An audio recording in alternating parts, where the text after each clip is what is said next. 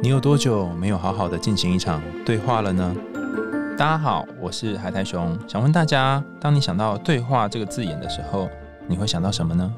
和某个人面对面，在一个大圆桌前面，有一群人围坐着，或者是你跟自己的对话呢？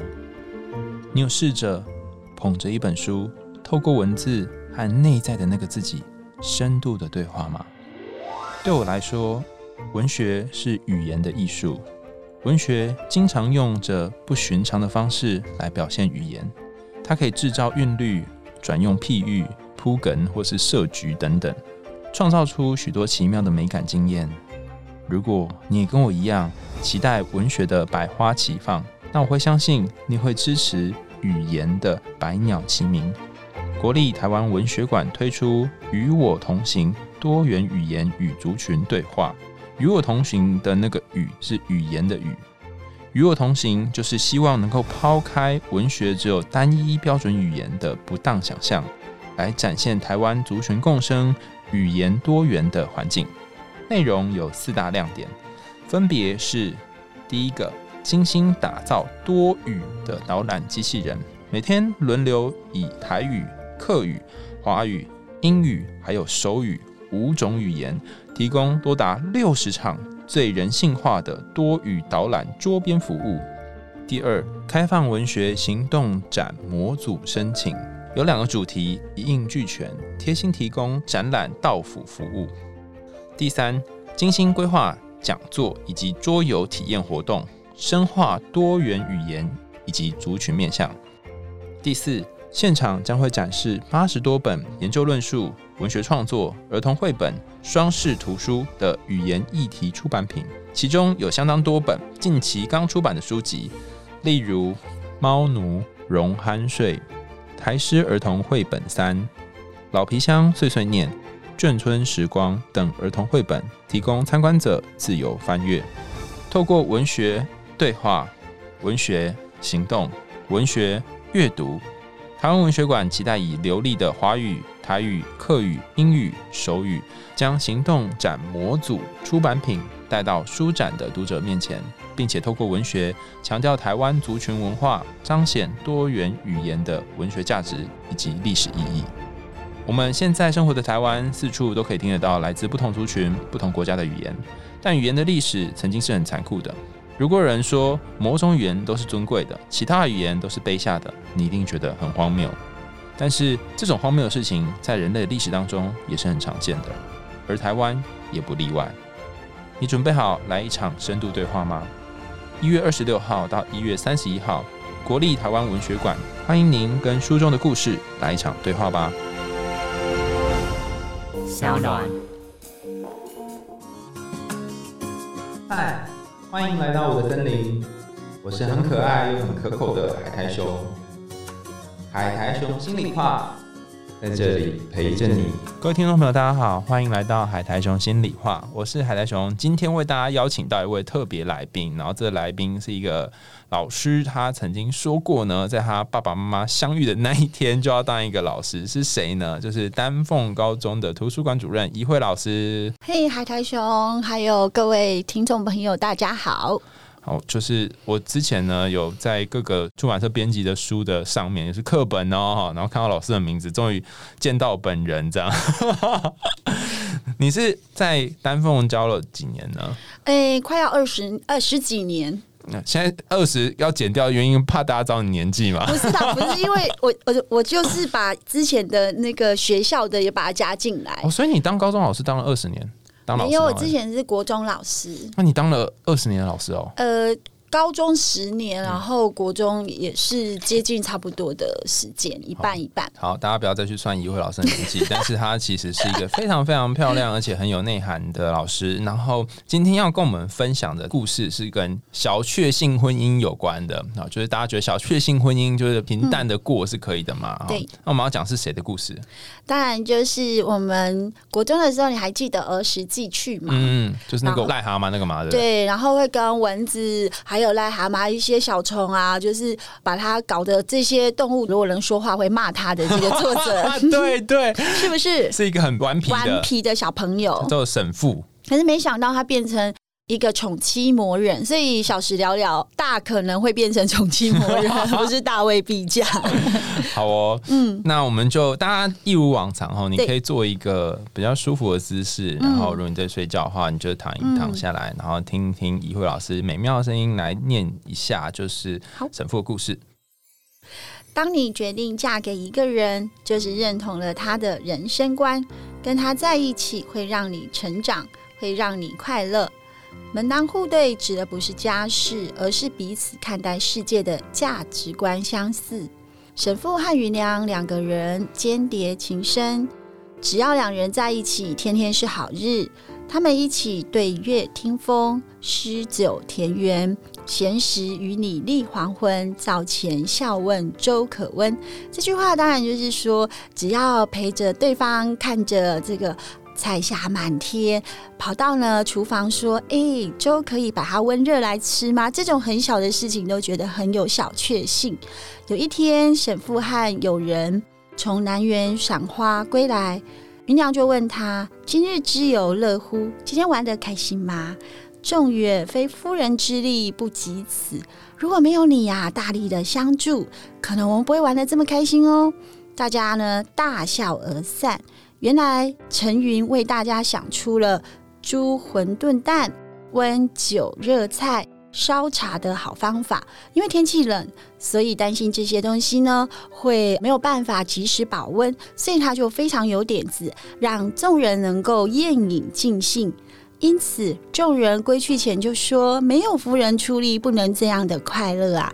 所以，云娘的贴心就是在你需要的时候，默默的出现，静静的陪伴，把光环让出来给需要的人。这样的举止更衬托出他的机敏跟乐享。沈父是一个非常好客的人。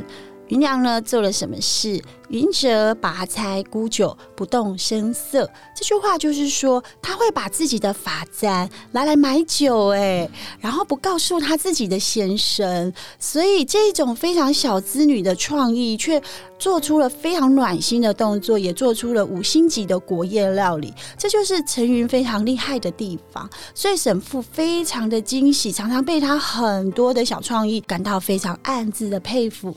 他与友人饮酒赏花的时候，陈宇也没有闲着哦，他忙着为大家张罗烹酒煮食，这种夫唱妇随的默契，真是羡煞他人。两人移居金母桥避暑，神父写下：他年当与君仆卒于此，买绕屋菜园十亩，刻圃于种植瓜蔬，以供薪水。君画我绣，以为诗酒之需。布衣菜饭可乐终身，不必做远游寄也。这就表示说，他们租了一个很小的地方，然后呢，能够亲力亲为，不需要很多人来张罗他们的生活，简简单单、快快乐乐，就可以过着美好的人生。这就是一种非常寡欲的一种小夫妻的生活，享受着耕读田园的静谧，并且呢，在田间听蝉、赏月、饮酒、种花、食草、吟诗作画，尽情享受各种生活的情趣。西厢是清代的禁书，有一次沈父经不起爱妻的请托，想尽办法。从朋友那里借来，每夜睡前一张一张的当成床前故事念给芸娘听，看着她慢慢沉睡，就觉得好欣喜。听着听着，芸娘曰：“西厢之名，闻之名字耳熟宜能想。如今使得见听闻内文，真不愧才子之声名。但只是描写，未免形容兼环巧轻薄耳。”沈父笑着说：“只有才子的笔墨才能做出环巧轻薄。沈父有芸娘的相伴，生活中充满了巧思。两人有共同的爱好，无论对生活美学的品评、山水景色的欣赏、译文的交流，都默契十足，真的是天造地设的一对。生活苦归苦，有了爱的滤镜，日子就能过得妙趣横生，不失雅致。”夏月荷花初开时，晚寒而小放。云用小砂囊搓茶，调叶少许，自花心。明早取出，烹天泉水泡之，香韵犹绝。这就是说，他在夏天的时候啊，特别呢会把一些当季的一些食材，加上这一些茶叶，然后呢透过天泉水来烹泡它，这种味道啊就非常有季节小美好的一种饮品的一个乐趣。也许是相处久了，从灵魂、人格、生活、志趣、情韵，两人无一不合。陈云对唐诗的赏评，基于自己的哲学观跟人格态度。李白的浪漫跟云娘有契合之处，他对李白的诗特别有独到的见解。杜诗淬炼精纯，李诗潇洒落拓。与其学杜之森严，不如学李之活泼。李诗宛如孤舍仙子，有一种落花落流水之趣，令人可爱。这句话就是说啊，杜甫的诗啊，非常的精炼，但李白诗呢，非常的潇洒。这个潇洒的一个过程呢，就会衬托出，哎，杜甫是一个非常严肃的人，但李白就非常活泼喽。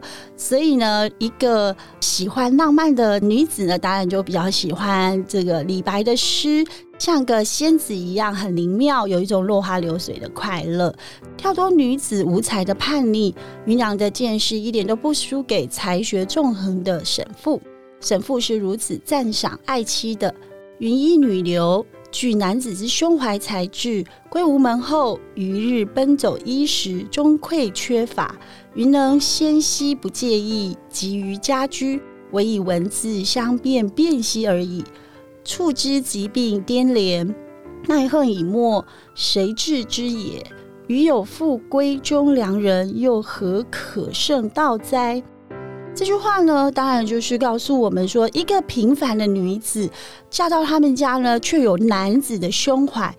每天呢，虽然沈父在奔走家计，而且常常的匮乏，可是芸娘一点都不介意，反而呢，能够在他疾病颠簸。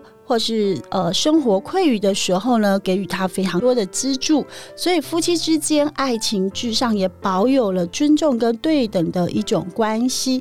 沈父视陈云为独立的个体，云娘不拘礼数，超越沈父对女性角色的想象。她不只是相夫教子的妻子而已，也是勇敢追求自由、爱与梦想的好朋友。沈复刻意模糊彼此性别的界限，让陈云成为清代女子形象最特殊的代表。女生不一定要长得漂亮，但是一定要活得漂亮哦。好，谢谢宋老师。这个故事出自《谈情说爱》，古人超有梗哈，就是平安丛书出版的这本啊，宋老师的新书。那我在网络上面好像有找到一些沈复的生平，但我不知道真的还假的，等下也可以问一下。宋老师，刚刚老师最后有谈到说，哎，女生不一定要长得漂亮，但一定要活得漂亮。可见的陈云是很丑吗？她有龅牙，真假的？嗯，说，我看网络上面是说那个奇形削肩长相，就是脖子很长，然后瘦瘦的，嗯，然后有骨头这样子，然后眉毛弯弯的哈，然后两个牙齿就是你说那个龅牙的样子，然后。最后还讲一句说是非家相，就是说长得不好看的意思。可是李允堂说她是中国最可爱的女子，哎，哦，所以一个人的个性有的时候就是会让她的模样变得更活灵活现。据说是她表姐，是不是啊？对，而且就姐弟恋，所以真的是姐弟恋哦。而且他们很有趣，是十六岁的时候就结婚了。对，然后大家看那个，就是刚刚老师一直说沈父很穷很穷，有多穷呢？其实他真的蛮穷，他。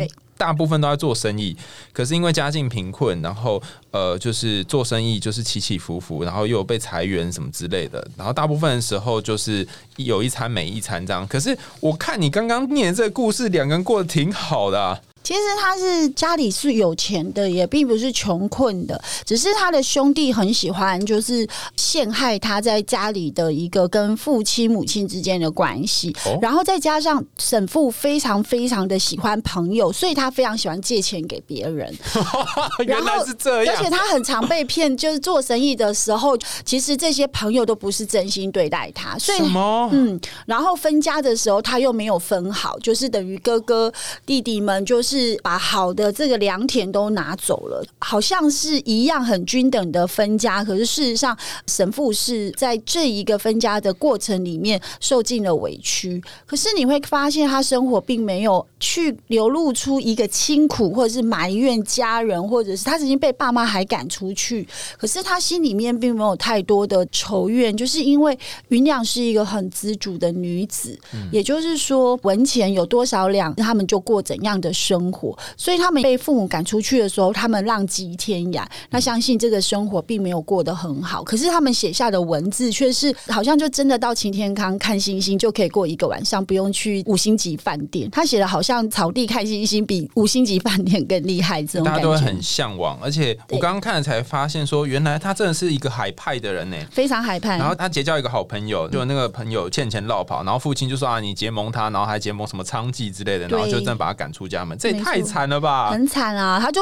不断的，其实会发现他的生活就是一直相信别人，然后一直被欺骗，然后又一直相信别人，然后又一直被欺骗，他好像都没有学乖、哎，哎，等一下，我突然发现一件事、哎、嗯如果我是陈云，就是他老婆的话，嗯我的感觉应该会觉得这个人是在搞什么鬼吧，嗯而且会觉得这个人靠不住。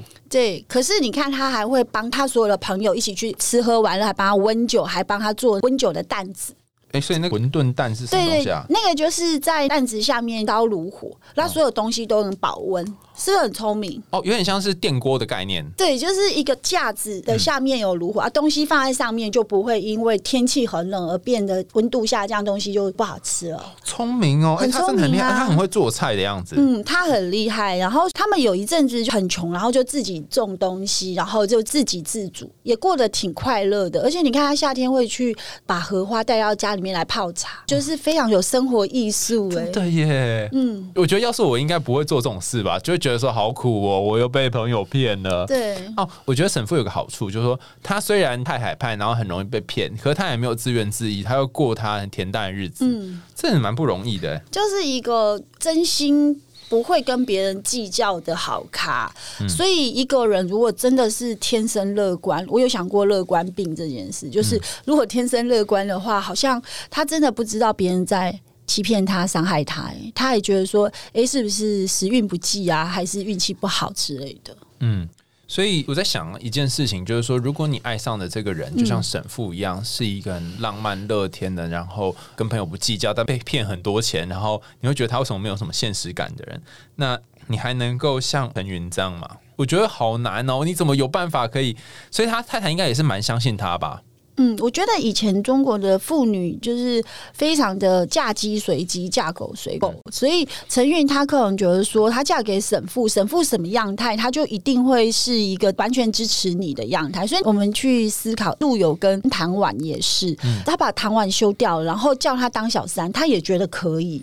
所以中国妇女的这个爱情观、这种思维，就是真的非常的阿信，就是 OK，我都可以，我来为你默默付出，这样。对我没问题。那如果镜头换到你现在的学生，就是他为了一个男生，他可能高中毕业，然后大学遇到一个软烂男，也不是软烂男啊，他也很海派，花很多钱在朋友身上，然后就是常常被骗。那你会建议这个女孩继续跟着他吗？会觉得说，他们应该要去好好的为自己的未来开诚布公的去聊一聊，嗯，因为未来他们要不要走向有家庭，然后有家庭之后，两个家族的一个经济关系有没有办法去支持他们现在不断的在自己的理财金钱观的运转？那如果说这个男生一天到晚要请客，然后他的收入有没有办法可以让他这样子？对，然后如果说万一真的用到没钱，他们两个是真的可以过神父跟陈云这种生活吗？如果不行的话，那他就要考虑说，在这个人身边就会过这样的日子。对他就是要去想说，他们有没有办法在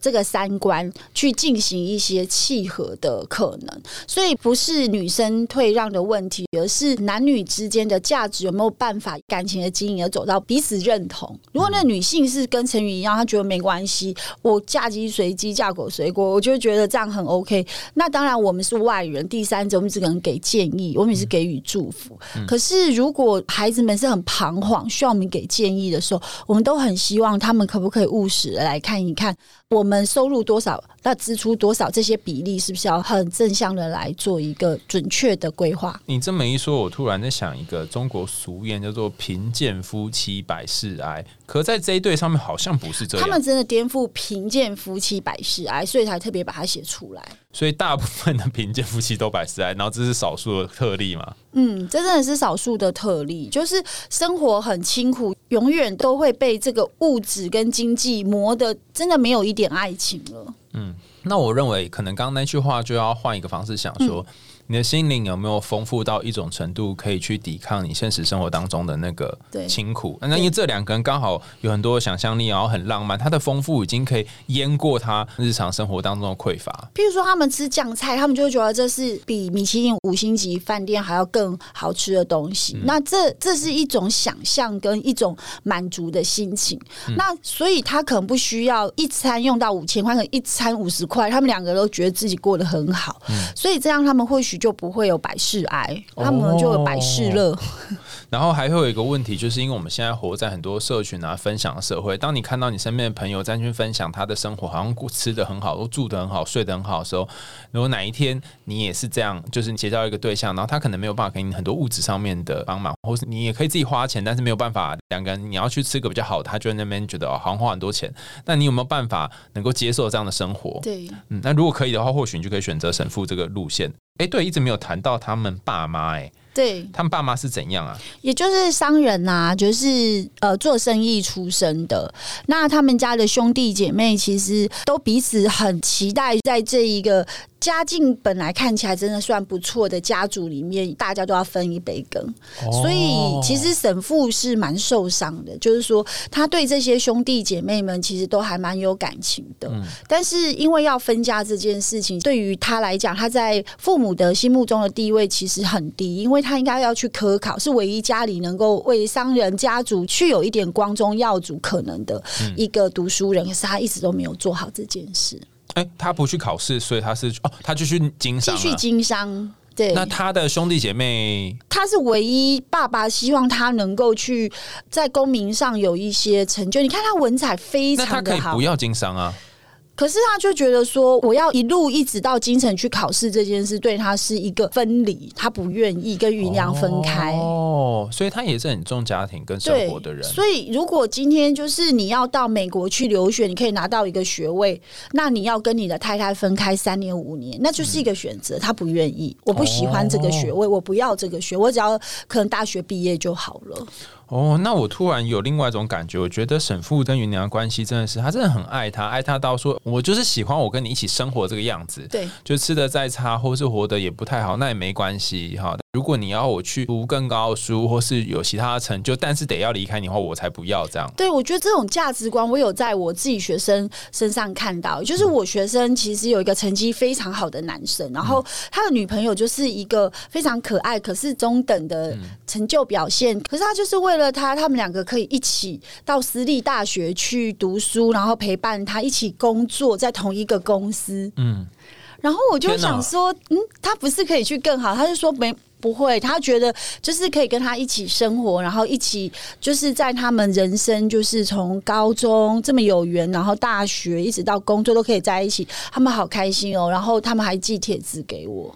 嗯，我觉得这种事情就是有时候改变一个人是知识，有时候改变一个人是关系。所以虽然他可能放弃了一些比较好的成就或其他的知识，但他选择了一个或许改变他一些人生的关系。因为他就跟我说，其实他每一次最需要的时候，女朋友都在他的旁边，帮他度过很多难关。譬如说，他最爱的奶奶很需要他们每个礼拜都去医院照顾这个奶奶，所以这女生就非常愿意投入她的这个家庭跟她的这种奶奶。跟她之间的情感，所以这个男生就会觉得说，其实这样的生活非常的开心。他们几乎都在医院度过他们的周末。哎，哇，天！可是女生觉得没有什么问题，然后就他们两个那时候高中还拿着书一直在医院读书。所以他他选择的是一个可以陪伴他的人。对，尽管可能并不是各方面表现非常好，但是他就是喜欢那个被陪伴的感觉。嗯，这男生成绩超好的。哎，就是每个人的人生选择不一样，而且他选择这个可能也不是其他人会愿意这样选的。嗯而且据说沈父晚年是还有人送他小妾，对然后他还是觉得芸娘是最好的对的人，嗯所以真的是很相爱的人。然后、呃、最后我想要问说。但是很多时候我们结婚不是我们自己可以选嘛，就是有些时候还有爸妈的一些影响力，不是完全自己做决定。所以爸妈两个都是商人世家，然后这两个夫妻这样结婚，他们有什么想法吗？还是都很赞同？没有，因为他们两个其实还是有家族之间的血缘关系，哦她是他表姐，嗯，对，所以其实他们都是呃熟识，从小就很熟识，然后家族感情也不错的。哦所以父母并没有就是太多的阻碍，尤其是沈父一看到云娘是真的一见钟情，就是真的煞到他那种感觉，所以他就跟妈妈说，他就是要跟这个人结婚。他妈妈就真的把家里的传家的手环拿去人家家里定亲，那沈父才安心下来。什么十六岁就定情？天哪，我真的是觉得好难想国中。的时候就看到一个喜欢的女生，然后就马上去跟妈妈说我要跟这个学姐结婚，然后妈妈就真的把家里的这个手镯拿到那个学姐的家，说：“哎、那个女儿以后要嫁给我们。所以也觉得两家本来就有一些联络，只是因为整副的家可能最后在不论是分遗产或各方面对他很不公平，然后他们才最后去其他地方生活”。对，被赶出去。嗯，那老师也教高中生很长一段时间嘛。如果这个故事你写在书里面，然后也把它结露成其中很重要的一章，你是希望给高中生或是一些在感情中浮沉的人什么启示呢？没有，我觉得就是孩子们在选择自己对象的时候，我觉得志同道合这件事，还有对于人生观的一个期待，要必须非常非常的接近。我觉得这不是呃，像我学生讲有一个量表，譬如说外表几分，然后这个收入几分，身高几分，人缘几分，你可以用这样子的量表、这样的分数去选择你自己的伴侣。我觉得不是，有的时候他非常的有趣，是说你喜欢这个人，如果在外界要用量表来评分的时候，或许他分数不高，可是他就是最适合你的人。所以我只是跟孩子们说，其实生活是自己要过的，你你要选择怎么样，你要负责。嗯，哎、然后你要好好的选择。对，这个人生好长哦。对你选择就要负责到底啊。其实我刚刚听你这么说，我就觉得，多时候我们会想要用一个方式来衡量这个人适不适合，但更多时候就像是这对神父跟陈云一样，呃，我们能不能在一个人旁边很舒适，然后很自在的活接下来的人生，这才是最重要。所以，如果你跟一个人相处，你常常会觉得担心，不论是担心以后，或担心钱财，或担心什么东西，或担心跟他相处会有不安感。而这个担心的感觉，甚至多过于你觉得自在舒服的感觉，那或许你就要考虑是不是这个对象真的适合你。嗯，又到了节目的尾声啦，感谢大家收听今天的故事。然后下一集呢，我们一样会请宋老师来跟我们谈另外一个古人的故事哦。欢迎大家在 Apple Podcast 或其他的留言管道告诉我们听完故事的想法，然后也可以搜寻宋以辉就可以找到宋老师的脸书，然后可以去留言跟他分享你看完这本书或听完这集的心情。那我们还还从心里话就下次见喽，拜拜。拜拜。